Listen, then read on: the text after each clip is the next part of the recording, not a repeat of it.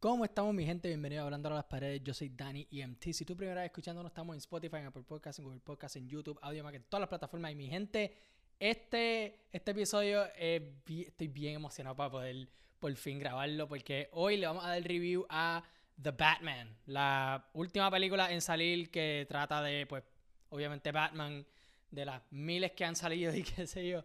Y, o sea, esta película yo la vi ayer. Y, o sea, siento que todavía con este review, o sea, esto es como que un disclosure, ¿verdad?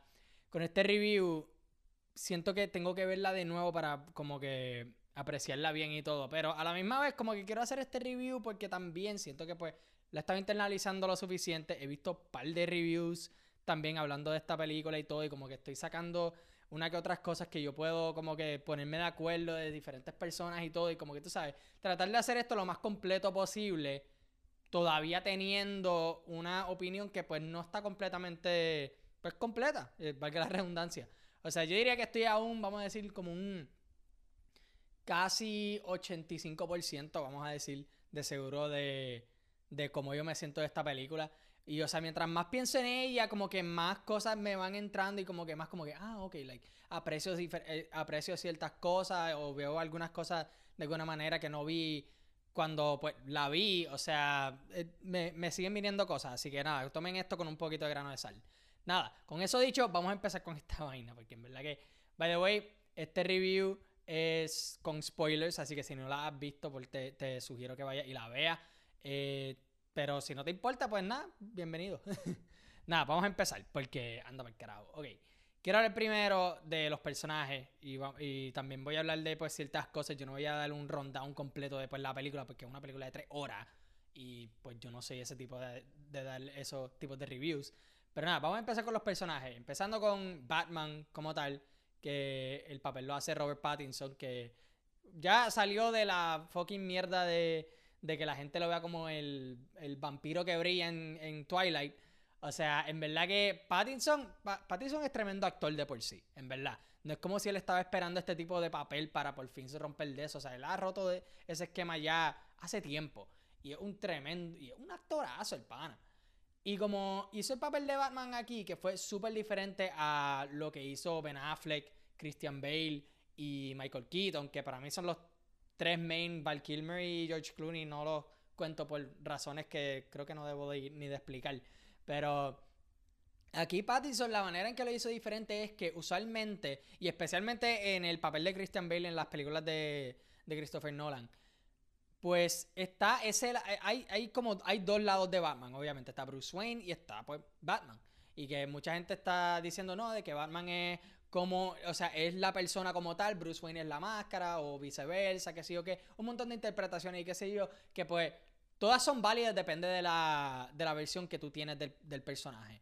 Aquí, esa línea y ese contraste entre lo que es el billionaire playboy de, Bruce Wayne y lo que es pues la figura de, de Batman y qué sé yo, está más como que borrada.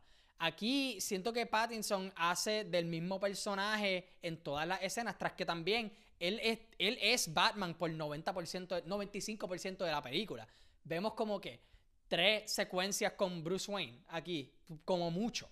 Que eso para mí me sorprendió mucho. Porque, o sea, usualmente es como que, ah, tienes más Bruce Wayne en las películas de Batman que Batman. Porque quieres que se sienta. Quieres que Batman se sienta especial cuando está en la pantalla, ¿me entiendes?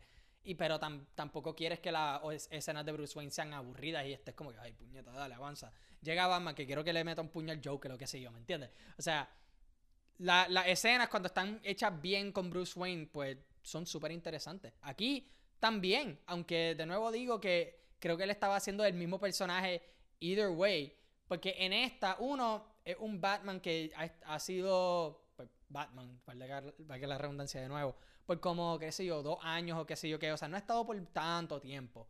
Pero ya está lo suficientemente establecido para, uno, tener una relación con Jim Gordon, que vamos a llegar a eso ahora.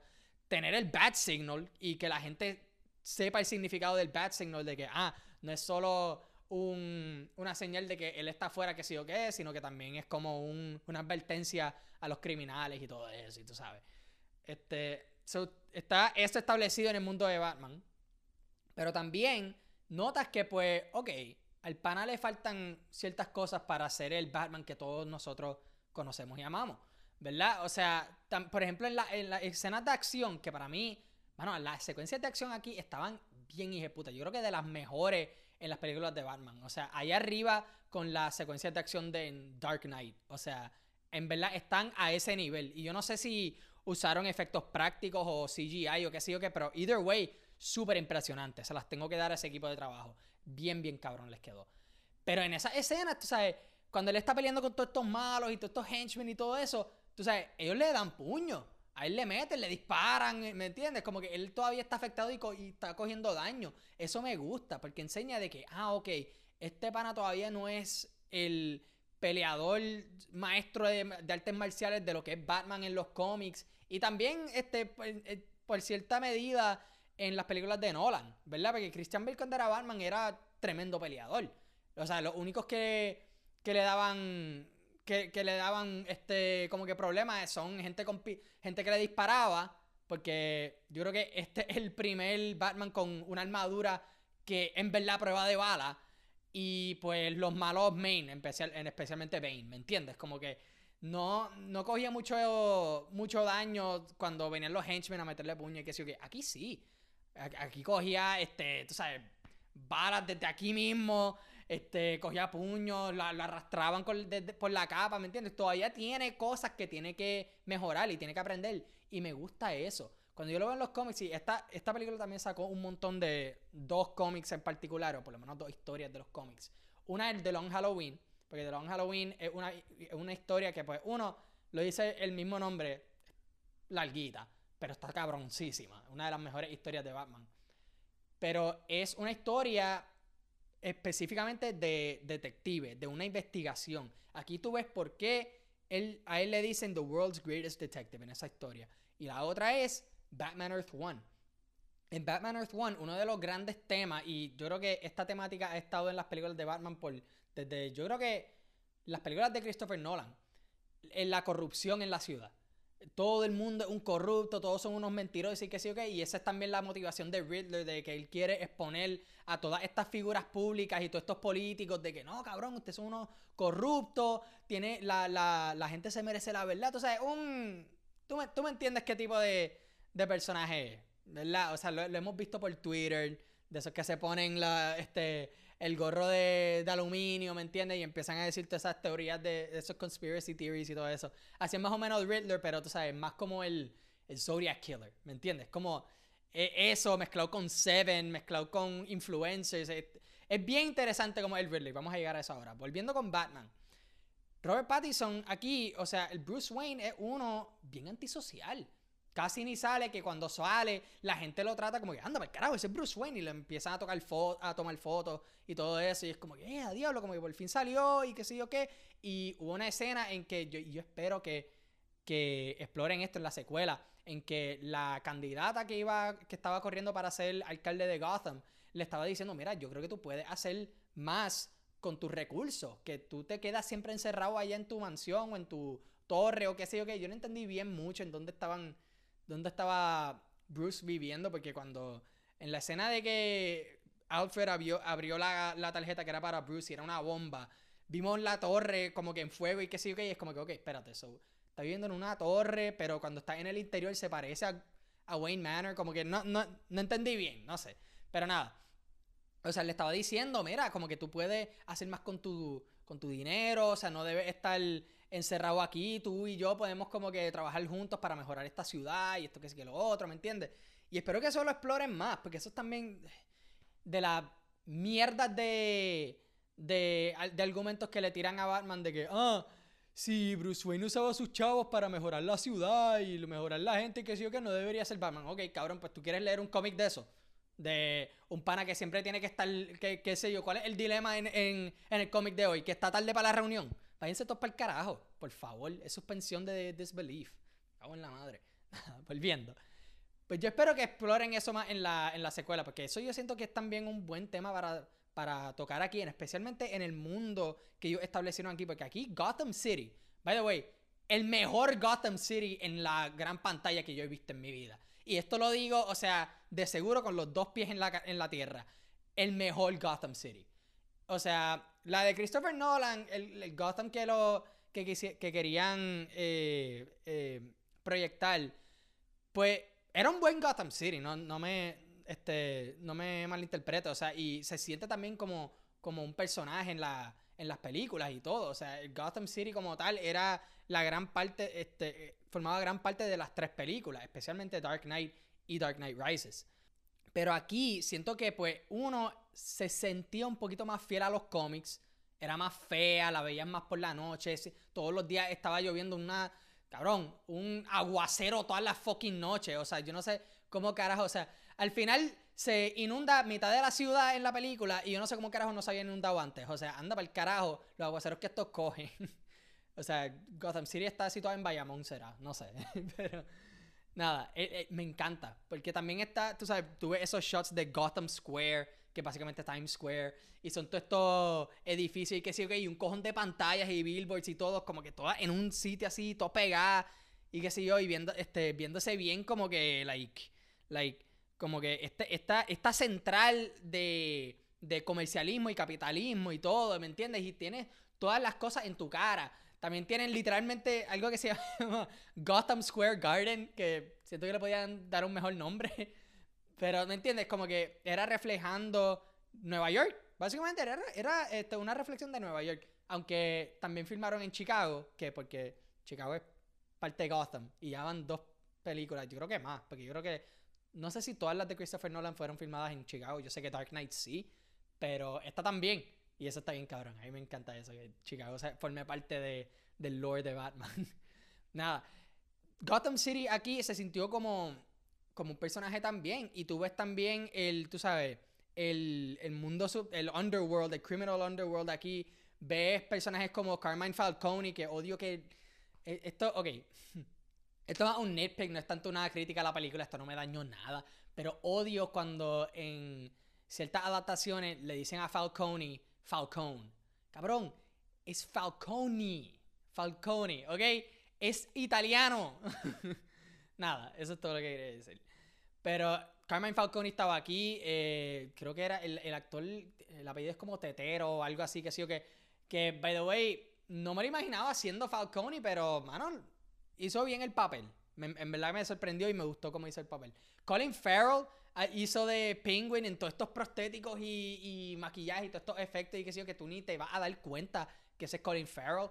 Pero hizo de Oswald Cobblepot Penguin en, una interpretación como que mezclando eh, Tony Soprano con Robert De Niro, con, eh, con Al Pacino, ¿me entiendes? Como que bien, este súper, eh, medio un gangster cliché, vamos a decir, pero de una manera divertida. Y siento que ese tono y ese tipo de personaje se necesitaba en una película que es bien, pues, dark, de personajes bien serios y que, y que el 90% toma, este, las tomas son de noche, ¿me entiendes? Como siento que necesitaba ese tipo ese tipo de, de personajes. No estoy diciendo que Penguin era comic relief o algo así, pero tenía escena graciosa que siento que se necesitaban y, lo balancearon súper bien. O sea, nunca pasó aquí de que el humor se metió en el medio de la historia. Así que en verdad que, digo, y no es como si hay tanto humor en esta película.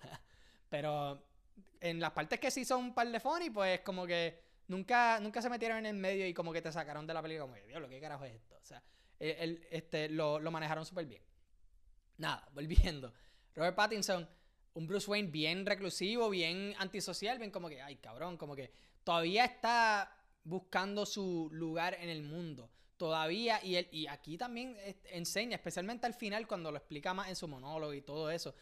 Batman, la figura, no está completamente establecida. Él está todavía buscando cómo puede usar esta figura que creé para el bien de la ciudad y para el bien, pues también propio, ¿verdad? Porque esto es también mucha gente no, este, no habla de esto mucho y de que, ah, Batman es como que un vigilante y que sí o qué, siempre está ahí para proteger la ciudad y pues este, eh, darle una paliza a los malos y que sí o qué. Es también el coping mechanism de Bruce.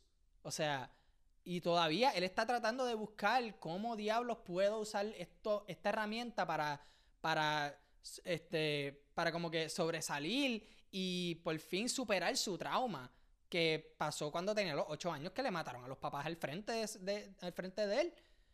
O sea, es, bien, es bien interesante el, el personaje aquí. Y la manera en que lo interpretaron aquí, digo, en que lo presentaron aquí, y esto no es culpa de Pattinson ni nada, pero me dejó queriendo más. Y quizás esta fue la intención de, de la película, porque como, como ya nos enteramos, va a ser una trilogía, va a haber una segunda. Yo espero que exploren más y que sea más una película enfocada en el personaje de Bruce Wayne Batman que en el mundo. Porque eso es lo que yo siento que pasó en esta película. Establecieron más el mundo, te presentaron estos personajes que ya, by the way, esa otra, le tengo que dar mucho crédito a esta película de que no fueron a hacer la misma mierda del origin story de que están los Waynes caminando por el callejón y viene el pana con la pistola, tú ves en slow motion las perlas de Martha cayendo al piso y Bruce Wayne llorando y qué sé yo y es como que, like, cabrón, ya todo el mundo lo sabe, ¿ok? Ya todo el mundo lo sabe. Si tú no lo sabes, como que, uno, eso es culpa tuya. Tú perdóname, eso es fucking culpa tuya, porque ya Batman es un, es un ícono en la popcultura tan establecido de que, o sea, es como si ya tú naces y sabes que Bruce Wayne es Batman, Peter Parker es Spider-Man y que Darth Vader es el papá de Luke. O sea, son tres cosas que son tan establecidas ya en el mundo de popcultura que es imposible no saberla. Aunque no seas fan de, de las películas o de los cómics o de los personajes, qué sé yo qué, tú sabes. Tú, cabrón, tú sabes. Y aunque no sepas de alguna manera u otra, todavía hacen referencia aquí. Y no es lo. Como que. No, no, es la, no es la parte central, no es el trauma central en esta película, por lo menos. Quizás lo explore más en la segunda o en la tercera, vamos a ver. Pero me gustó eso de que no insultó la inteligencia de, de la audiencia. Hizo también como la trilogía del MCU de Spider-Man. Ya tú sabes quiénes son estos personajes, tú sabes de dónde viene Peter Parker. Esto es, vamos a tomar desde aquí su, su trayectoria a ser el Spider-Man que nosotros conocemos y amamos y está en los cómics y, toda esa vaina. Esa fue la trilogía de Spider-Man, ¿verdad? O sea, un origin story después del origin story, ¿me entiendes? Pues como que esa, esos eventos de que cuando viene la araña, lo pica y él empieza a experimentar con estos poderes y ver qué va a hacer, la muerte de Uncle Ben y todo eso. O sea, eso es como el, el vamos a decir, el prólogo de, de su historia. Cómo él usa la figura de Spider-Man y cómo puede establecerla y, y, o sea, cómo afecta a las demás personas y la, los problemas y los personajes que tiene que enfrentar y todo eso, todos estos, todos estos problemas, eso es el origin story como tal de cómo, de, de cómo Peter Parker convierte a Spider-Man en el Spider-Man que nosotros conocemos y amamos. Y eso yo creo que va a ser el plan con esta trilogía. O sea, right out of the gate. Esto te tiró con el... O sea, esto te estableció ya, te tiró con el, el malo, el misterio, el conflicto y todo. O sea, vamos aquí de una, no vamos a perder ningún tiempo. Ya tú sabes quiénes son estos personajes y los vas a seguir conociendo aquí en estas interpretaciones y te vas a quedar para ver las otras dos películas. Me encantó eso. O sea, la primera toma aquí fue el POV de, de, Riddler viendo por una cámara o un scope, qué sé yo qué, ve por la ventana a este nene vestido de ninja porque es Halloween, ahí jugando con la espada, qué sé yo qué, llega el papá, este juega con el papá y todo, y tú sabes como que, ah, ok, cool, y whatever, algo va a pasar. y vemos entonces que el papá es el alcalde de Gotham y Riddler lo mata. y ahí es que empieza todo esto, ¿verdad? Esta película se sintió como un juego de Arkham. Porque los juegos de Arkham, by the way, de, la, de las mejores series de videojuegos que yo he jugado en mi vida, esta con Uncharted, top, top. Y yo he jugado los juegos de Arkham, chacho, más veces de lo que yo puedo contarle. O sea, yo, yo no me la doy tanto, a mí no me gusta mucho roncar, pero yo quizás soy el mejor jugador de, de los juegos de Arkham. Esto se sintió como eso, porque en los juegos de Arkham, uno, todo, todos los eventos en los juegos este, toman parte en solo una noche. Que es casi imposible de todas las cosas que uno puede hacer, los side missions, la, este, la historia principal, este, un montón de mierda de cómo tú llegas de un sitio a otro y qué sé yo qué, es como que anda, pues carajo, like. Esto es Alaska, cabrón, de que eh, este, eh, es de noche por como una semana. O sea, está cabrón, pero obviamente es un videojuego. Pero esto se siente así. Tanto de que hay tanto conflicto y tantos problemas y el Riddler está, es, ha sido un dolor de cabeza para Batman y la policía y eh, también para Selina Kyle en, este, en ciertos en cierto, eh, puntos. O sea, es como que, cabrón, like, no hay break. No hay break. Es Bruce Wayne. Tiene break para ser Bruce Wayne y hacer cosas de Bruce Wayne como dos o tres veces aquí. Las demás tienen que como, ay, puñeta, like, te voy a poner el jodido, la máscara y toda esta mierda porque este cabrón no para, no para.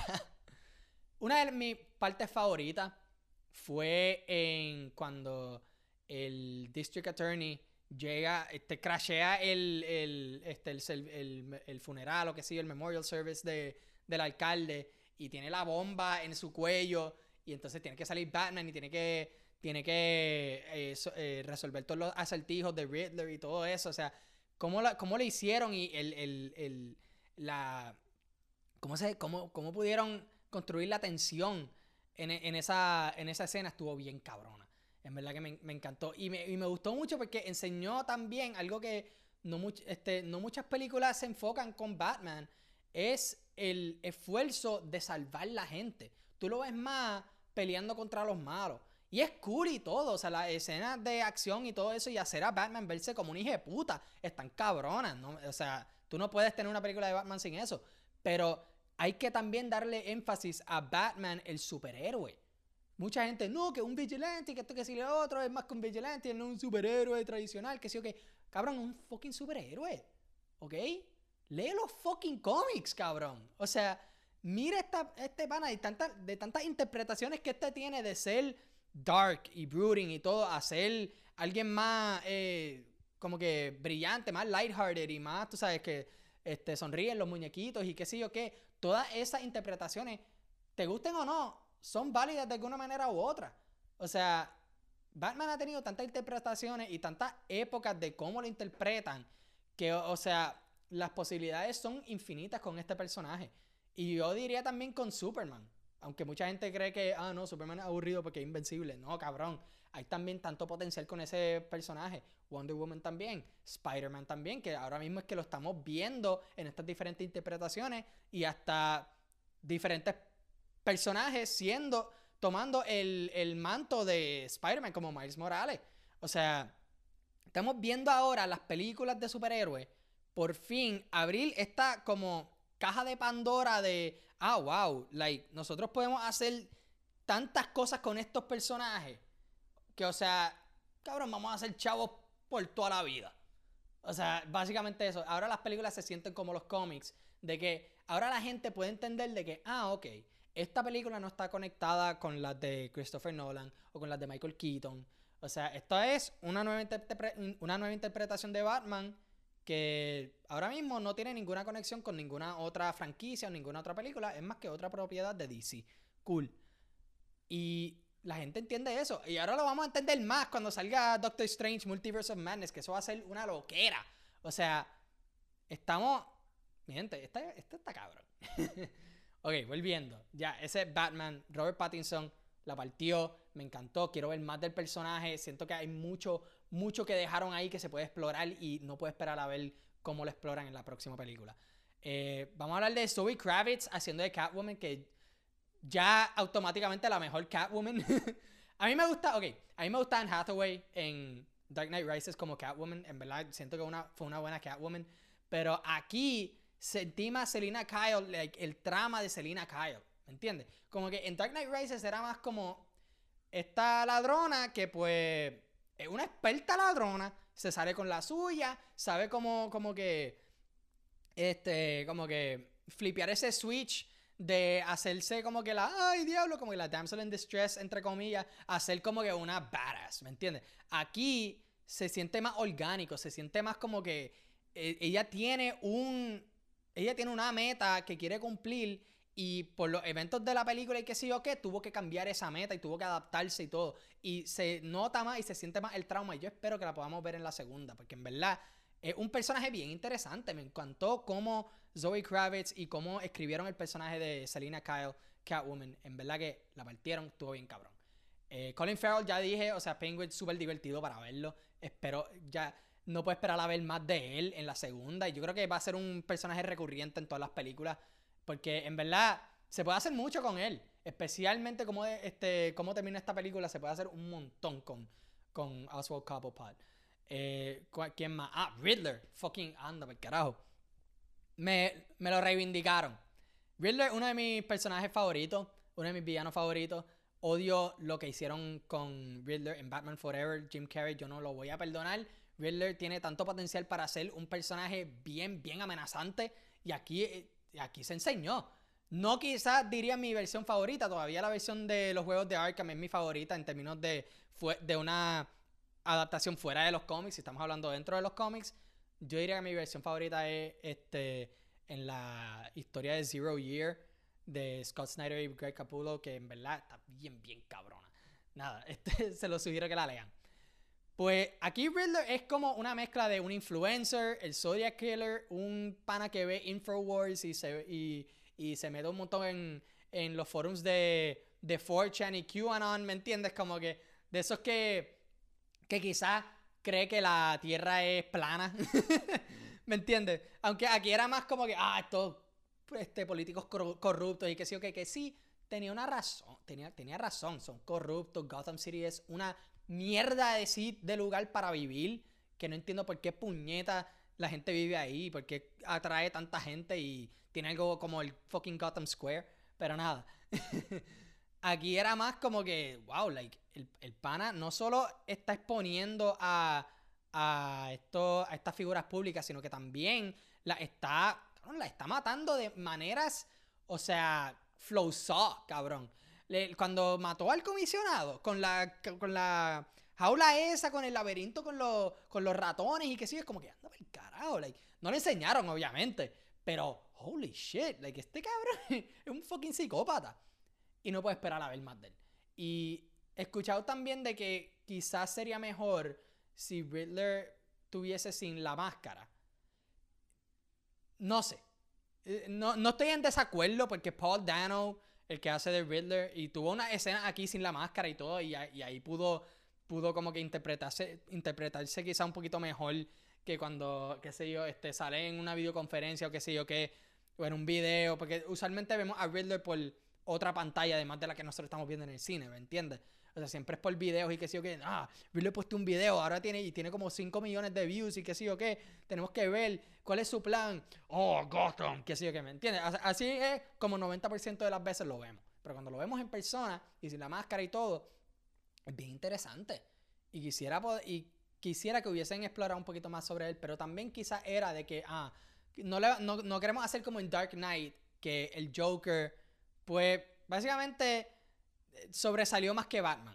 Y todas esas escenas estuvieron bien cabronas y qué sé yo qué. Pero tú sabes, eh, se convirtió en el main attraction y Batman se convirtió un poquito secundario. Aquí yo creo que era como ok, no le vamos a dar tanto tiempo en la pantalla porque queremos que esta película sea de Batman como tal. Y Batman está aquí por 90% de la película. O sea, y Batman, no Bruce Wayne, es Batman. Haciendo Batman shit en Gotham City. Pero me gustó mucho Espero verlo más en las secuelas y todo. Qué bueno que no se fueron con este con algún fucking loophole y que sí, que lo mataron al final como lo hacen en casi todas las otras películas. Me gustó que lo tienen ahí reservado por si lo necesitan. Eso me gustó. Eh, ¿Quién más? Falcone, ya hablé. Este, by the way, esa escena de que eh, de que Catwoman, Selina Kyle, de que Selina eh, reveló de que Falcone era el papá de ella Quizás mucha gente le gustó, a mí no tanto, porque se sintió bien como que, este, como si fuera, como si vino un show de CW de que, ay, cabrón, todo el mundo tiene que ser familiar del otro y qué sé yo. Pero me gustó lo que hicieron. O sea, no fue tan soap opera-ish y qué sé yo, que no distrayó de la historia, no hizo nada así. ¿Me entiendes? O sea, fue lo suficientemente contenido. Un poquito como que cliché medio de esto, pero a la misma vez, como que hace sentido en este mundo y cómo Carmine Falcone fue eh, proyectado aquí de que él se, o sea, básicamente la mamá de Selina trabajaba en el, en el nightclub, en el Iceberg Lounge o en el, en el 44 Below, qué sé yo, y Falcone pues se la chingó y como, está, como este mundo está establecido y como es Falcone aquí, hace sentido que él se chingaría a alguien que trabajara ahí solo porque él podía. O sea, hace sentido. Por más cliché que suene de que, ah, no, es mi papá, que sí, ok, lo tengo que matarlo, lo tengo que de esto. O sea, todavía es como que, ah, ok, like, en este mundo y todo hace sentido. No se sintió tan fuera de lugar. Así que se las tengo que dar. El último personaje que hay que hablar, Jim Gordon, que es el mejor amigo de, de Batman aquí. o sea, en verdad, Jim Gordon es el pana, el cabrón es súper leal, o sea, es real hasta la muerte con Batman, en verdad. Y la única crítica que tengo es que, mano, ¿por qué no? Quería que enseñen un poquito más de por qué él le tiene tanto, tanta confianza a Batman. Nosotros sabemos, los que ya conocemos este personaje en otros medios, en los cómics, en la, en la televisión, en películas y qué sé yo qué, como que entendemos, pero esta es una interpretación nueva. Yo, y, ah, y para mí James Gordon es uno de los personajes más fascinantes en todo el mito de Batman. O sea, para mí James Gordon es bien, bien complejo y se puede hacer mucho con él. Que todavía no he visto una serie o cualquier adaptación hacerlo. Estoy esperando a eso. Jim Gordon se merece mucho más. Quería que enseñen porque, no sé, como que alguna escena en que, qué sé yo, un policía le pregunta, mira, pero ¿por qué tú ¿por qué te cae tan bien Batman? ¿Qué sé? Y él dice, ah, es que una vez que él, qué sé yo, salvó a mi, a mi hija Barbara, qué sé yo, ¿me entiendes? O a mi hijo James, whatever. No sé, como que algo así, o que, ah, él enseñó como que, whatever, que todo el mundo aquí son unos corruptos, él es el único que es puro, whatever. Algo así, algo así. Yo, yo quería algo así. Quizás, de nuevo, quizás lo exploren más en la secuela, y por eso es que estoy esperando a la secuela, y nada, veremos. Y el último personaje que quería este, hablar, yo sé que dije Jim Gordon, pero me acaba de venir a la, cabeza. Alfred, que el papel es por Andy Serkis, que es un tremendo actor. Que no tuvo tanto tiempo en esta película, no, enseñaron mucho a, Alfred aquí, que pues quería que le enseñe más porque a mí me encanta Alfred. Pero eh, eh, no, tengo mucho que decir. Fue un buen Alfred, no ha habido un mal Alfred en, en, la gran pantalla. Y eso es lo que y me gusta. O sea, Jeremy Irons a mí me gustó mucho. Eh, Michael Caine. Y ahora con Andy Serkis, espero que lo usen más. Yo no sé qué carajo le pasó cuando se inundó la mitad de la ciudad. Yo espero que le esté bien. y nada, ok. Lo último que quiero hablar es el final de, la película. Eh, tengo, un, tengo un problema con la película. Y es en esa escena que Bill está en la, en la jaula y le está hablando el que está al lado. Empieza a, hacer, empieza a reír, se habla de clowns y que sí, ok. todo el mundo está especulando de que el Joker. Y puede ser que sea el Joker. Y mira, déjame decirte algo. Yo quiero, ser sincero. Ya me cansé del Joker. Joker es mi villano favorito. El mejor villano en la historia de ficción para mí. Pero, puñeta ya. Ya hemos tenido tantas películas con Joker. Dedíquenle esta franquicia a otros personajes. ¿Tú sabes cuánto potencial tiene el Rogues Gallery entero? Además de Joker de Batman. Mad Hatter. Yo quisiera ver a Mad Hatter en la gran pantalla. los efectos visuales nada más el potencial que eso tiene, hecho estaría bien cabrón. Eh, Killer Croc, especialmente ahora de cómo está Gotham, que está a mitad este, inundada. Killer Croc estaría bien cabrón. Y hecho bien, no como la mierda que hicieron en fucking Suicide Squad. Eh, ¿Quién más? Eh, uno que es un poquito goofy, pero quisiera ver cómo lo hacen, Ventriloquist y Scarface. No es un personaje muy, muy popular, pero es uno que a mí me fascina un poquito. Zaz también. Mr. Freeze, este, quizás alguna otra interpretación que la mierda que hizo Schwarzenegger. O sea, Freeze es un personaje también bien, bien interesante en el mito de Batman. Y quiero ver qué carajo hacen. Tienen tanto potencial aquí que volver a esta mierda de que Hollywood. No, eh, ah, a la gente le gusta el Joker, pues toma todo tu Joker, que sé yo qué. Que ya le quitó lo especial. O sea, está cool que tú hagas una película de Joker y que sé yo que ese eventualmente iba a venir. Y a mí me gustó la película. Pero Tú sabes que antes, por ejemplo, toma Star Wars. Star Wars antes, cuando salían las películas, eran como tres años de, diferencia cuando salían. O sea, la primera salió en el 77. La Empire salió en el 80. Return of the Jedi salió en el 83. Cuando estas películas salieron, era un evento. Anda para el carajo, salió una nueva película de Star Wars. Tenemos que ir al cine. ¿Me entiendes? Y hasta con, la, con los prequels. Eran tres nada más, cool. Pero ahora Disney compró Star Wars. Ah, ¿te gusta Star Wars? Toma todo este contenido. A ti te encanta Star Wars. Toma todo. Star Wars, Mandalorian, Obi-Wan, Boba Fett, todo. Toma, cabrón. Toma. Y está sobresaturado. Y ahora es lo que va a pasar con Joker. Y en algunos puntos, o sea, con Batman. O sea, fucking Hollywood es la puta máquina. O sea, e-, es, es, bien, mano, no me gusta, es, bien desafortunado, pero nada. Lo otro que me gustó fue que por fin rompieron el molde de, de que, ah, Batman es vengeance y lo único que hace es este, meterle una, una paliza a los malos. No, aquí cuando enseñó de que, cabrón, yo tengo que ser un símbolo de esperanza. Esto de vengeance y todo no es suficiente para generar algún cambio, alguna diferencia en esta ciudad. necesito ser algo más. Me encantó eso y, eh, y esa es la mayor razón de por qué no puedo esperar a la secuela. Quiero ver a Batman ser un superhéroe. Quiero verlo salvar la gente. Quiero verlo liderar a Gotham City a, una a un mejor horizonte. Y no puedo esperar a eso. Siento que la franquicia está en muy buenas manos. Matt Reeves, la partiste, cabrón, como director y escritor. Eh, Robert Pattinson, la partiste como Batman. Zoe Kravitz, te quiero ver de nuevo. Colin Farrell también. A todo el mundo. Esto va a estar bien, cabrón, mi gente. A esta película le doy. Yo no sé cómo rankearla todavía. Yo no digo. No voy a decir que es mejor que Dark Knight todavía. Dark Knight para mí es la barra que hay que superar. Pero. Está, está, por ahí arriba. Una de las mejores películas de Batman que he visto. Y nada, mi gente, con eso nos fuimos. Yo no sé, este, si la vieron, quiero saber qué ustedes pensaron de la película, si les gustó, no les gustó, qué pensaron. Nada, eh, díganlo en los comentarios y discutan ahí hasta la muerte.